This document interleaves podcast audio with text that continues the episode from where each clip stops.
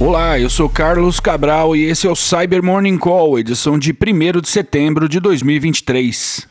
O Class Scan passou por ampla renovação e agora pode afetar 251 marcas em 79 países, afirmou a Grupo IB em relatório publicado ontem. O Class Scan é uma operação de golpes como serviço que iniciou em 2020, se aproveitando do boom das compras online devido à pandemia. Essencialmente, seu modelo de negócio se traduz na montagem de kits de phishing, na maioria das vezes se baseando na venda de produtos que nunca serão entregues e cujas campanhas são conduzidas por afiliados da quadrilha, com os lucros divididos entre os desenvolvedores e quem conduziu os ataques. De 2020 para cá, a atividade do Class Scan passou a abranger 1.366 grupos distintos no Telegram, com um volume de vítimas maior na Europa, com Alemanha, Polônia, Polônia, Espanha, Itália e Romênia sendo os países mais afetados. A Grupo IB estima que os golpes do Class Scan já tenham rendido 64 milhões de dólares aos criminosos. E o pesquisador Carlos Zanke, da Reversing Labs, chamou a atenção nessa quinta para a descoberta de novos pacotes Python maliciosos no repositório PyPI.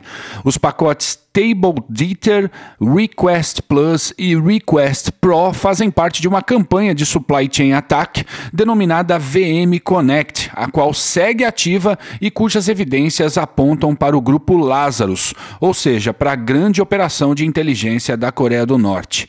Assim como em outros ataques desse tipo, os pacotes que fazem parte da campanha imitam outras ferramentas visando confundir os desenvolvedores. Se vincular o seu software a um desses pacotes, eles poderão roubar dados sensíveis ou baixar outras ameaças no ambiente em que o pacote foi instalado. Por fim, ontem o pessoal da Cisco Talos documentou um novo infostealer de código aberto apelidado de Sapphire Stealer.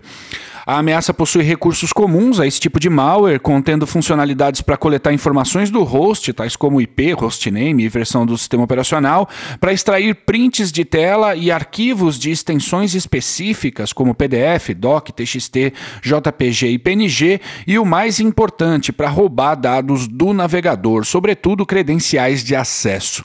O Sapphire Stealer pode abusar de uma série de navegadores e todos os dados roubados são enviados para o servidor do atacante em arquivos no formato zip, que são submetidos por meio do protocolo de e-mail SMTP.